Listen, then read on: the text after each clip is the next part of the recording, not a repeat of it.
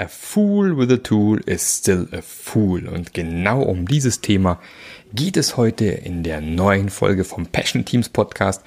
Heute mit der lieben Andrea Hanna sprechen wir eben auch darüber, wie man agile Tools wunderbar missbrauchen kann. Viel Spaß dabei.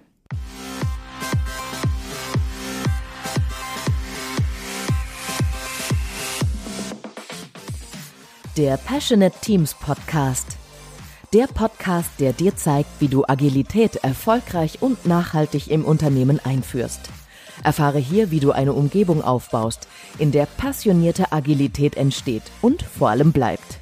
Und hier kommt dein Gastgeber, Marc Löffler. Herzlich willkommen. Schön, dass du wieder dabei bist beim Passionate Teams Podcast. Und heute habe ich eine ganz liebe Freundin mit dabei, mit der ich auch schon durch eigen, eigen, äh, einige tiefe Gewässer gefahren bin bei diversen Kunden.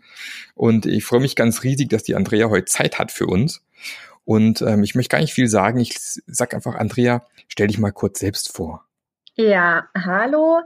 Ähm, ich heiße Andrea, wie es der Max schon gesagt hat, zum Nachnamen Hanna. Bin seit, puh, jetzt bald, bald, bald sechs Jahren ähm, in der agilen Welt unterwegs und ähm, gerade aktuell bei einem wunderbaren Kunden in Freiburg und freue mich hier heute dabei zu sein. Das ist aber schön. Ja.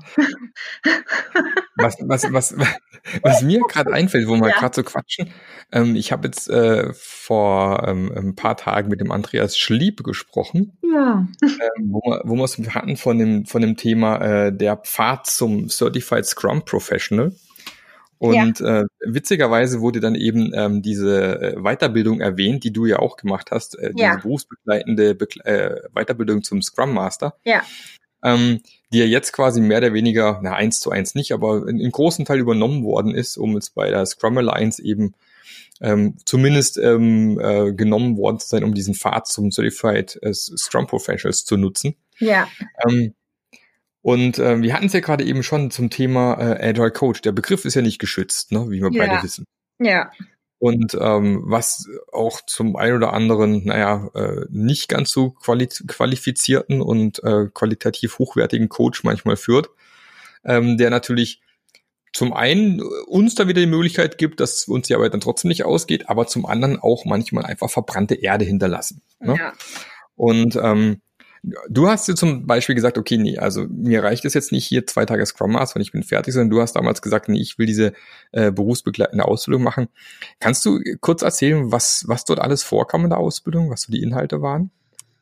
Also es ist jetzt tatsächlich schon ein bisschen länger her, aber ich erinnere mich vor allem noch äh, daran, dass ähm, es Module gab. Das letzte Modul klar, ähm, das war, glaube ich, verinnerlicht. Da ging es darum, dass man alles nochmal irgendwie so Revue passieren lässt und die Learnings äh, quasi zusammenfasst.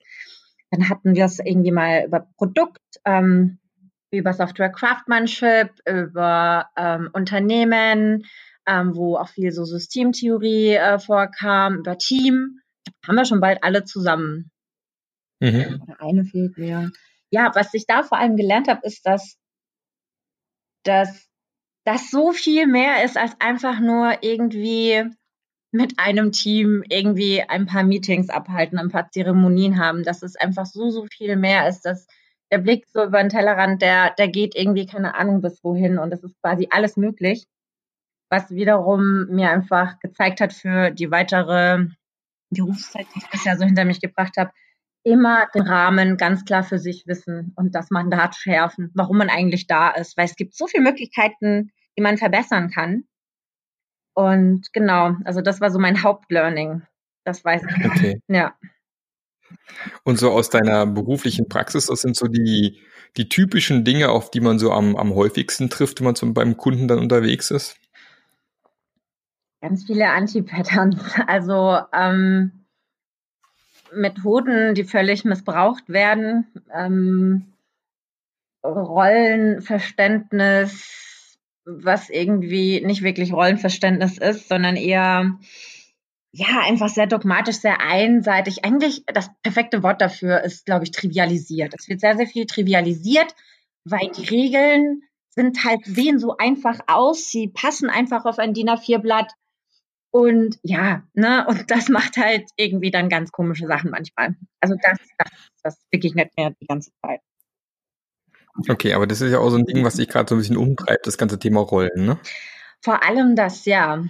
Vor allem das, ja. Weil, weil es halt einfach, es fasst, es fasst, es fasst eine Identität an, ne? Also es, es fasst einen Menschen an, es fasst ähm, einen Charakter an, es ähm, bringt einen Menschen von einer Position zur nächsten Position die sich dynamisch dann noch durch keine Ahnung, was noch für Einflüsse verändern kann. Und wenn das nicht richtig getragen wird, wenn das nicht richtig begleitet wird und man einfach nur einen Namen verändert und alle Prozesse, die dann losgetreten werden, alle Dynamiken, alles, was quasi dann passiert beim Einführen, das wird dann quasi irgendwie, das hat dann gar keinen Rahmen, das passiert dann halt irgendwie. Und das finde ich so gefährlich, diese ganzen Graustufen, dass die nicht wirklich versorgt werden oft. Da geht es gar nicht mal nur um Rollen, sondern es reicht auch, wenn man das Daily falsch äh, verwendet. Und dann äh, entstehen nämlich in all, allerlei Köpfen unterschiedlichste Definitionen für ein Wort.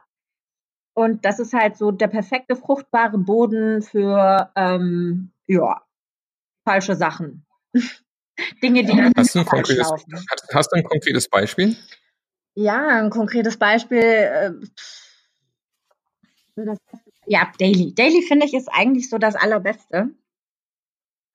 Ähm, ja, wir es geht ja darum, dass man sich kurz unterhält und man den Tag halt plant. Ne? Und ähm, ich finde, da ist es so wichtig, dass man Respekt voreinander hat und vor der Zeit des anderen, dass man da so ein bisschen Awareness hat. Und es geht ja darum, dass man einen effektiven Raum bildet und ähm, man in diesem effektiven Raum, so gut es geht, irgendwie an der Sache arbeiten kann. Und dann sitzen die Menschen oder stehen die Menschen in diesem Stand-up-Meeting und verfallen die ganze Zeit so in, in, in irgendwie Details. Und für die ist das dann die Definition. Ein Daily, äh, wir müssen dann jeden Tag eine Dreiviertelstunde mieten und ähm, das nimmt mir total viel Zeit weg. Oder typisches Antipattern auch der PO, ist ein kleiner Teamleiter, weil er ja bei dem Return on Invest oder was auch immer, welche Metrik er für seinen Backlog ähm, wählen mag, dass er ja gut, er entscheidet, aber das, äh, das Wie und diese ganzen, dieser ganze komplexe Raum, der dann noch natürlich von dem, von dem Team mitbefüllt wird,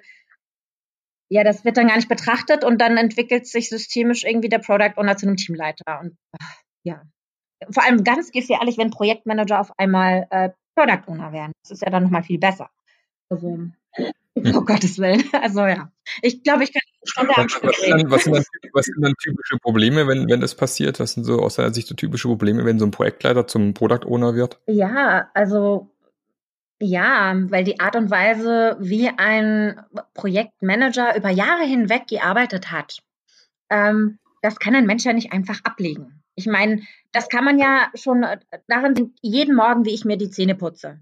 Ja, wenn ich mir da jetzt vornehme, das irgendwie einmal anders zu machen, das ist super schwer. Aus irgendeinem bestimmten Grund, weil man da gerade irgendwie eine Verletzung irgendwo hat. Da kommt man immer wieder automatisch an die Stelle. Und genauso ist es beim Projektmanager, wenn er ewig ähm, irgendwelche Aufgaben delegiert und die Menschen nicht ähm, und, und die Aufgaben, Anforderungen, User Stories so formuliert, dass das Wie auch beschrieben ist und da gar nicht so erkennen, dass er eigentlich nur so das Ziel formulieren müsste oder den Value, der irgendwie dabei dann irgendwie rauskommen soll und ähm, dann irgendwie Anforderungen, die 15 Kilo wiegen, an sein Team weitergibt und dann noch entscheidet, wer am besten das machen soll. Und ja, das passiert halt ganz oft. Oder äh, ganz oft Kontrollverlustsituationen passieren auch oft. Und mhm. das ist ja auch emotional für den Projektmanager richtig scheiße. Ne? Der will ja auch glücklich, ähm, wie jeder andere auch glücklich äh, nach Hause gehen und einen entspannten Feierabend haben. Und ja, das ist irgendwie so hm, unbefriedigend. Ja, das kenne ich. Und man hat halt eben auch häufig bei diversen Projektleitern das Thema, dass die vorher schon, wie soll ich sagen, eine gewisse, gewisse Standing ja. hatten, oft auch hierarchiemäßig ein bisschen über den anderen Leuten standen, weil du wirst ja, also in vielen Firmen wirst du ja quasi befördert zum Projektleiter, das ist quasi eine Hierarchiestufe oben ja. drüber. Jetzt machst du den zum Product Owner oder vielleicht sogar zum Scrum Master, was, was genauso fatal sein kann, muss nicht, aber fatal ja. sein kann. Äh, und ich habe da schon viele Dailies beobachtet, wo dann der ehemalige Projektleiter, jetzt Scrum Master oder jetzt Product Owner dann steht. Und du kannst wunderschön beobachten, ähm, wie das Team dann weiterhin zu dieser Person reportet. Ja. Und ähm, eigentlich die eigentliche Idee vom Daily komplett verloren genau. geht. Und das mag die Person noch nicht mal unbedingt absichtlich noch äh, so haben wollen. Selbst wenn er als Person vielleicht sogar selber sich auf, in die richtige Richtung unterwegs gemacht hat, kann es eben auch passieren, dass du noch weiterhin die, das, äh, dieses Verhalten im Team weiterhin noch drin hast. Und auch dieses Verhalten im Team ist extrem schwer genau. abzustellen. Und äh, meiner Erfahrung nach ist es dann ganz gut, den dann eventuell erstmal rauszunehmen aus dem Daily, dass das Team sich erstmal finden kann ähm, im, in den Daily-Modus und äh, dann eben miteinander arbeiten kann, bevor man so eine Person dann wieder in so ein Team reinlässt, weil die Gefahr sonst relativ groß ist, dass man das, das Daily, naja, dann völlig missbraucht. Ja. Dann sind wir ja, hast du ja vorhin auch schon so schön gesagt, Methodenmissbrauch. Ja. Und es eben mehr zu einem Reporting-Meeting verkommt, wie dass es in irgendeiner Form den Leuten wirklich was bringt ja. und sie weiterkommen.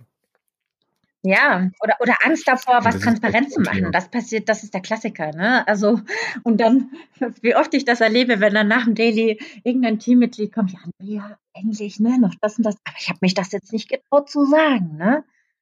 Und ich denke mir nur so, ja. okay, ich glaube, wir haben ein Problem. Und wie fängst du denn da an? Weil eigentlich ist der Projektmanager in dem Fall ja eigentlich auch nur Opfer einer falsch durchgeführten Transitionen oder man hat halt nicht an alles gedacht. Fehler passieren immer, ja.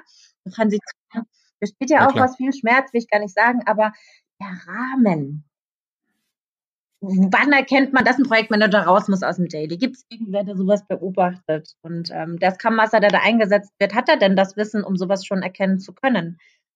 Wo steht dein Team gerade? Also mhm. Eine Million Fragen, die mir da einfallen, die ich betrachten würde, bevor ich da irgendwie intervenieren würde. Ja, klar.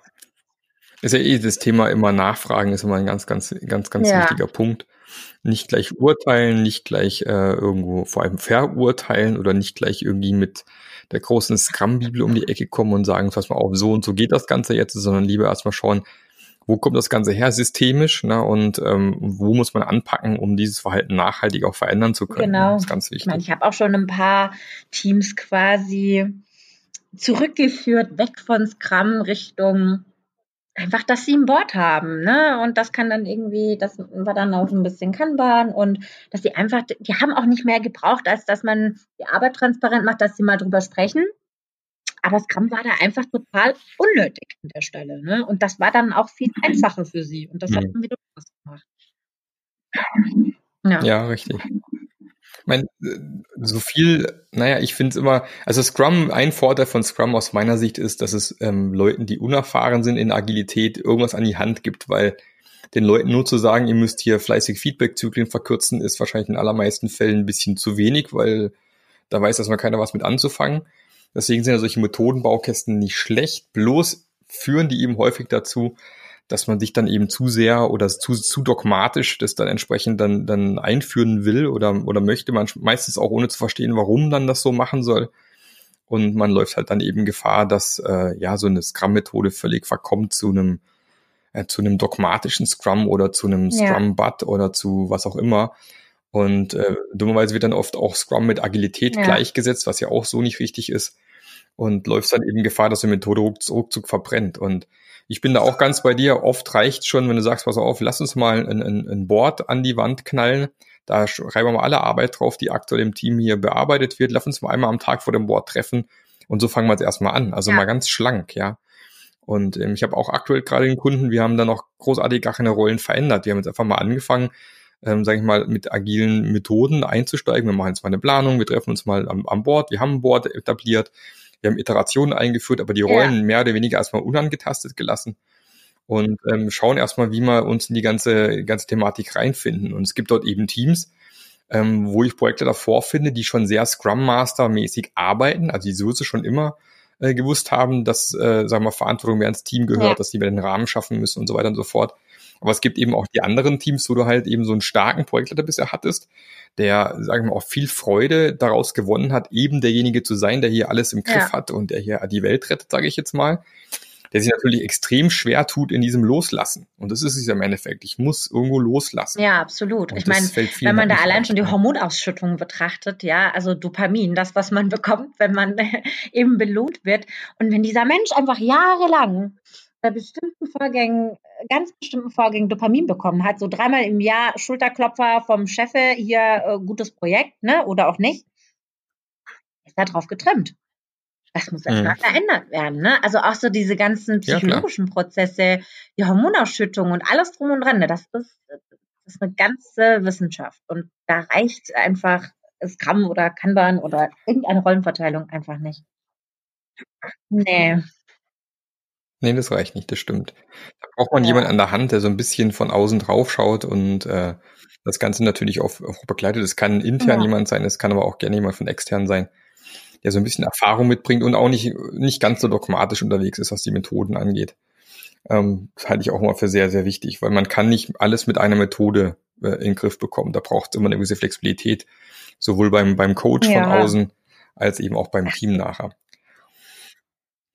Und ja, es ist halt nun mal so, der Mensch äh, wäre ja auch blöd, äh, wenn der Mensch sich jedes Mal überlegen müsste, äh, beispielsweise, wie ich jetzt im Straßenverkehr, also wenn ich jedes Mal ins Auto einsteigen würde und ja. mich wieder so fühlen würde wie bei der ersten Fahrstunde. Ja, also es ist ja völlig, völlig normal, ja. dass man Automatismen ausbildet, Gott sei Dank weil die einem ein oder andere sicherlich vom Straßenverkehr schon ja. das Leben gerettet hat oder vom Unfall bewahrt hat, sage ich jetzt mal. Das gleiche passiert aber auch im Arbeitsleben. Du entwickelst halt irgendwann Muster und Pattern, die dir halt bisher geholfen haben in deinem, in deinem Arbeitsleben. Zum Beispiel, wenn es halt brenzlig wird, ja. dass du vielleicht dann reingesprungen bist und das alles geordnet hast und in, in richtig auf die richtigen Bahn gelenkt und so als Hero, sage ich jetzt mal.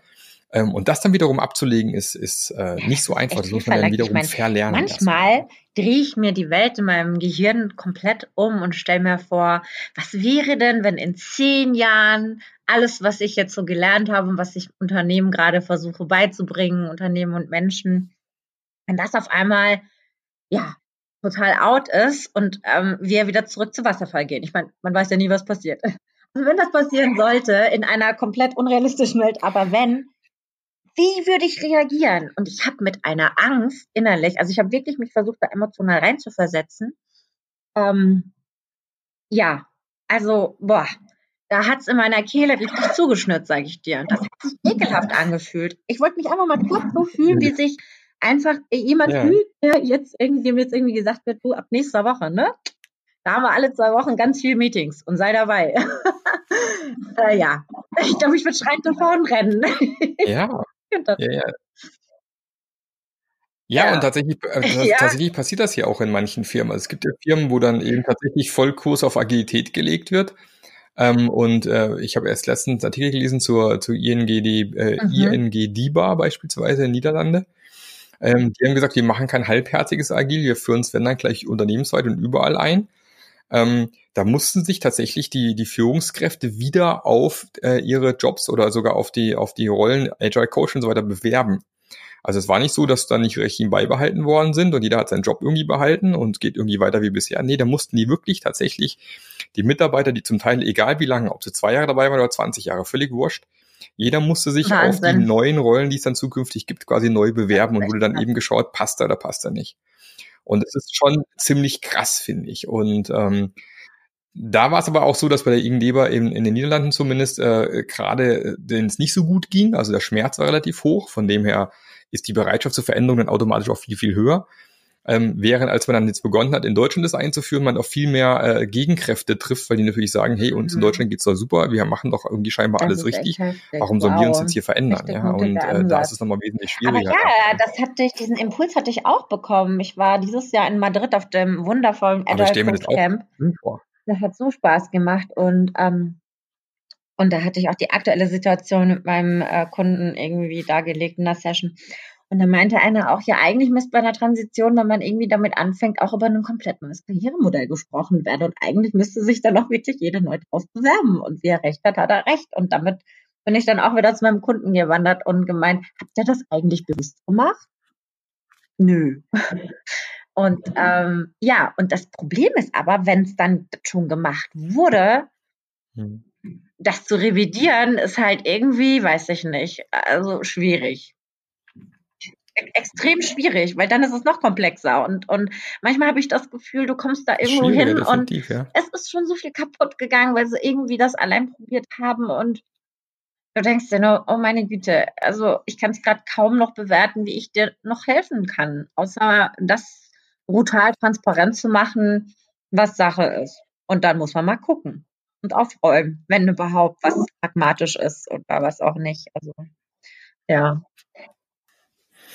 Ja, es ist immer schwierig. Es ist natürlich auch immer schwierig, auch für eine, für eine Person, die vielleicht einen gewissen Kurs eingeschlagen hat, sich dann einzugestehen, dass es nicht der richtige Weg war. Und, ähm, und dann mit, sich einzugestehen, naja, wir müssen es auf einem anderen Weg machen. Und das ist, das ja. ist eben für viele so simpel. Und das ist das Spannende. Du willst einen äh, ja Inspector Adapt einführen ne? und der soll ja dann nicht nur für die Teams gelten, das soll ja unternehmensweit gelten. Und wenn der Inspector Adapt Zyklus drei, in drei Monatszyklen vonstatten geht, ist mir egal, aber dass der geht. Mhm. Und ähm, dass das dann halt einfach bei der Einführung, völlig der Widerspruch, auch man nicht an sich selbst mhm. denkt und sagt so, eigentlich müssten wir die Transition genauso im Inspekten Adapt-Zyklus vielleicht durchführen und immer wieder checken, hey, sind wir noch on track? Was hat sich verändert? Wir sind ja in einer extrem, äh, extrem komplexen Welt und wir versuchen da irgendwie on track zu bleiben. Richtig. Okay, Richtig. wie sieht's aus? So, was hat, ne, was hat sich getan? Und eigentlich ähm, total spannend, dass man mit dieser Idee voranschreitet und aber mhm. bei sich selbst so total vergisst. Und ähm, ja. Ja, ja, das ist schon ein Thema, was ich schon sehr, sehr lange äh, äh, verfolge, dass ich sage, so eine Transition gehört begleitet auch mit, mit Retrospektiven, sprich, wir, wir machen auch Art, eine Art von Sprints, ja, dass wir sagen, wir, wir machen die Transformation, wird quasi auch sprintweise begleitet und wir legen Dinge fest, die wir verändern wollen in den nächsten Wochen und gucken dann wieder nach, nach vier Wochen, wie gut hat's funktioniert, was können wir besser machen, was können wir anders machen, wo stoßen wir irgendwie auf Gegenwehr wo stoßen wir auf Probleme, was hat nicht so gut funktioniert, um dann wieder die nächsten vier Wochen zu planen. Also auch da halte ich es für total sinnvoll, iterativ, inspekten, adaptmäßig vorzugehen und ähm, oh, ja, wer da mehr wissen will, der kann mal in mein Buch reinschauen, Retrospektiven der Praxis. Das letzte Kapitel genau ja. zu dem Thema. Retrospektiven ja. für, für Veränderungsmanagement. Ja. Da kann man das nämlich auch wunderbar nachlesen. Ich. Mag ich. Hätte ich nie vergessen, wie ich Schön, dass es Buch gibt. Das freut mich. Scrum Gathering von dir mitgenommen ja, habe. Ja, toll. Ja, natürlich habe ich sie gemacht, die Fußballretro auch. Ich hatte sogar. Hast, ich hast du auch sogar, schon mal gemacht, ich die Piraten Ich habe sogar so ein Germany äh, Cap, Cappy mir besorgt und einen Fußball mitgenommen in die Retro und das war dann unser Sprechball. das war super. Und ich habe sie auch nicht nur einmal gemacht. Und überhaupt durch, äh, durch den Impuls von dir Sehr damals. Cool. Ich liebe Retrospektiven mit Metaphern. Das ist psychologisch einfach, ja, einfacher. Es vereinfacht es einfach und das ist einfach eine tolle Sache. Also lesen. Ja, bin auch ein ganz großer Fan von Retrospektiven. Und witzigerweise habe ich, bin ich heute Morgen interviewt worden für einen, für einen englischen Podcast. Ja. Vom Paul Klipp, ähm, unter anderem, der ja die ACE-Conference in, in Krakau immer organisiert. Und die haben gerade einen tollen Podcast ins Leben gerufen, wo sie ähm, okay. äh, sich Bücher anschauen, agile Bücher anschauen. Ach, cool. Und ähm, ich glaube, Agile Book Club heißt es, der Podcast. Also ja. für alle, die Bock haben, mal zu gucken, äh, welche coolen Bücher gibt's und die man besprechen möchte. Ich kann gerne mal einen Link in die Show Notes reinpacken. Da wird jetzt eben am, am 1. August wird mein Buch besprochen und ich glaube, eine Woche später kommt das Interview von mir dann auch äh, online, also wer das mal gerne sich anhören möchte. Und was, was, was Paul mir erzählt hat, das fand ich ganz spannend, dass anscheinend relativ wow, viele okay. Personen in der agilen Welt äh, ein Problem haben mit Retrospektiven und Retrospektiven nicht so gerne machen und, äh, und tatsächlich wow. anscheinend auch relativ viele Teams, die erkennt, die, die erste Methode, die sie weglassen, sind Retrospektiven. Fand ich irgendwie gruselig. Mhm. Und dann, dann, dann wurde ich gefragt, warum, was ich denn so toll in Retrospektiven finde. Und ähm, meine Antwort war ganz einfach, das ist where the magic happens. Also äh, für mich ist es der, der, der Dreh- und Angelpunkt dieser kontinuierlichen Verbesserung im Team, wo ich mal die Zeit nehme, wirklich dediziert, reflektiert, mir anzuschauen, was hier gerade so passiert, was wir daraus lernen können, wie wir besser werden können. Und ähm, das macht zum einen unglaublich viel Spaß zu sehen, wie dann die, die Rädchen klicken, wie plötzlich dann die Lichter angehen, wie man äh, Dinge plötzlich aufdeckt, die man bisher noch gar nicht gesehen hatte, wie man plötzlich neue Experimente startet und dann eine Riesenfreude auch entwickeln kann, wenn die Dinge in die richtige Richtung entwickeln. Und ich finde es einfach mega. Mir hat das immer schon sau viel Spaß gemacht. Also mir geht manchmal echt, also manchmal muss ich sagen, ist manchmal unangenehm, ja. Äh, nur ist es auch so, also wenn man es dann schafft, also wenn gerade schwierige Themen anstehen, ähm, wenn man es schafft, das ist einfach so ein wunderbares Gefühl. Ähm, gerade wenn man einen dicken, fetten Konflikt oder der dicke, fette rosa Elefant mal endlich durch die Tür irgendwie sich hat quetschen können, das ist immer so ein tolles Gefühl. Und dass man merkt, es bewegt sich was. Und ja, die Bewegung tut halt auch manchmal Auer machen. Und, ähm, ja. Ja. Ne? ja. Wahrscheinlich. Richtig. Ja. Und das ist, glaube ich, auch genau der, der, der, Hauptgrund, warum viele Retrospektive nicht mögen, weil man, man mag es gern kuschelig in der Komfortzone. Äh, man, man möchte möglichst keinen äh, Konflikt hervorrufen. Man mag die Harmonie in irgendeiner Form. Keiner mag Konflikt gerne. Ähm, aber genau aus diesen Konflikten, aus diesen Reiber, Reibungen, die im Team irgendwo sind, wenn man die auf den Tisch bringt, da entstehen eigentlich die richtig coolen Sachen nachher. Ne? Und da ist das Wachstum irgendwo versteckt. Und klar geht es auch nur in einem Team, wo die psychologische ja. Sicherheit auch irgendwo da ist, wo die Leute sich wirklich trauen, Dinge anzusprechen, den großen grauen Elefanten im Raum anzusprechen. Und ich denke, da ist es auch unglaublich wichtig, dass man eben als äh, Moderator nicht einfach nur hier die Methoden eins, zwei, drei, vier, fünf durchexerziert, sondern auch ein Gefühl für hat, wie man sowas moderiert, wie man erkennt, guck mal, der da hinten, der scheint gerade mit irgendwas zu kämpfen, wir sprechen den mal an, gucken, was, was der gerade äh, mit sich rumträgt oder guck mal hier, die Claudia ist schon ziemlich ruhig, wie kann ich die aktivieren, dass sie mit teilnimmt, weil sicherlich hat die auch sehr, sehr wertvolle Beiträge. Ähm, oder dass man yeah. auch wirklich diesen grauen Elefanten anspricht, den man als, als gute Moderator einfach auch spürt und sagt, pass mal auf, irgendwas ist hier im Raum, was ist es? Und ähm, Darauf kommt es halt drauf an, weil klar, wenn du den, diese Moderator ja. auch nicht hast, der, der sich traut, diese Dinge anzusprechen und rauszukitzeln, dann sind Retrospektiven natürlich ruckzuck auch oberflächlich. Du sprichst dauernd über die gleichen Dinge und du machst nicht wirklich irgendwelche Fortschritte. Und das ist, glaube ich, mit einer der Gründe, warum Retrospektiven oft dann heißt halt irgendwann, ach, ja. ist eh alles langweilig, wir reden über die gleichen Sachen, es hat keinerlei Effekt. Und oh, dann kann ja. ich es nachvollziehen, warum man es dann irgendwann einstellt. Aber kann wenn man es richtig einstellt, ja. kann es richtig geile Effekte haben, finde ich. Ich liebe es, äh, de, die Einführung zu das Setting, the Stage ist das, glaube ich, ja, in der Retro, dass man äh, dem Team, äh, Teamkollegen, die Team, das, nee, das Team fragt, ähm, wie geht's in deinem Teamnachbar? Deinem rechten Nachbar, wie geht's dem so? Was meinst du, wie der sich gerade fühlt? Ähm, das liebe ich, weil ähm, es mhm. bringt so eine Verlangsamung rein. Weil mhm durch diese Verlangsamung, die da entsteht, dieses, oh, ich komme jetzt irgendwie aus dem total stressigen Tagesgeschäft, mhm. setze mich hier hin und, oh, und dann muss ich irgendwie so teammäßig jetzt noch was machen und interaktiv. Das ist ja manchmal auch anstrengend. Ne? So ein bisschen Verstehen, Verständnis kann man ja aufbringen für die Teams. Ich glaube, mir, mir wird das auch nicht immer gefallen. Mhm. Und durch diese Verlangsamung, dieses, ich muss jetzt erstmal wirklich überlegen, wie es, meinem geschätzten Teamkollegen oder Teamkollegin geht, ähm, das mag ich total. Und was ich auch total gern mag, ist, bin ja Dozentin an der Hochschule Karlsruhe ab und zu für Wirtschaftsinformatik und Informatik, wenn ich mal Lust habe. Und da mache ich als immer so gern das Ballpoint Game. Ähm, was ganz einfaches, aber es ist so, ja, so aussagekräftig. Das macht Spaß. Genau, das Ballpoint Game habe ich auch früher sehr, sehr gerne ja. gespielt. Ich muss mal, muss mal überlegen, wo ich die Bälle hingemacht habe. Ich habe das früher in jedem Training gemacht, habe das irgendwann wieder abgestellt, weil mir es mühsam war, die rumzutragen. Ähm, ich habe jetzt mehr auf Lego umgestellt, aber ich, ich überlege gerade, das Wallpoint Game ja. auch wieder mal spielen. Aber wenn man, das denn gerade Thema ist für irgendwen und man wirklich Produktwert messen möchte, ja, dann äh, kann ich das Spiel halt auch super empfehlen, weil es halt einfach zeigt, in dem Moment, ja. wo, wo das Team in den Flow kommt und man dann eine Information preisgibt, die etwas äh, shakt und schüttelt, dann ähm, macht man, was das eigentlich mit der Psyche von den Menschen macht. Ne? Man denkt immer, ja, ja, das höre ich jetzt so, aber eigentlich ähm, kann ich das von mir fernhalten.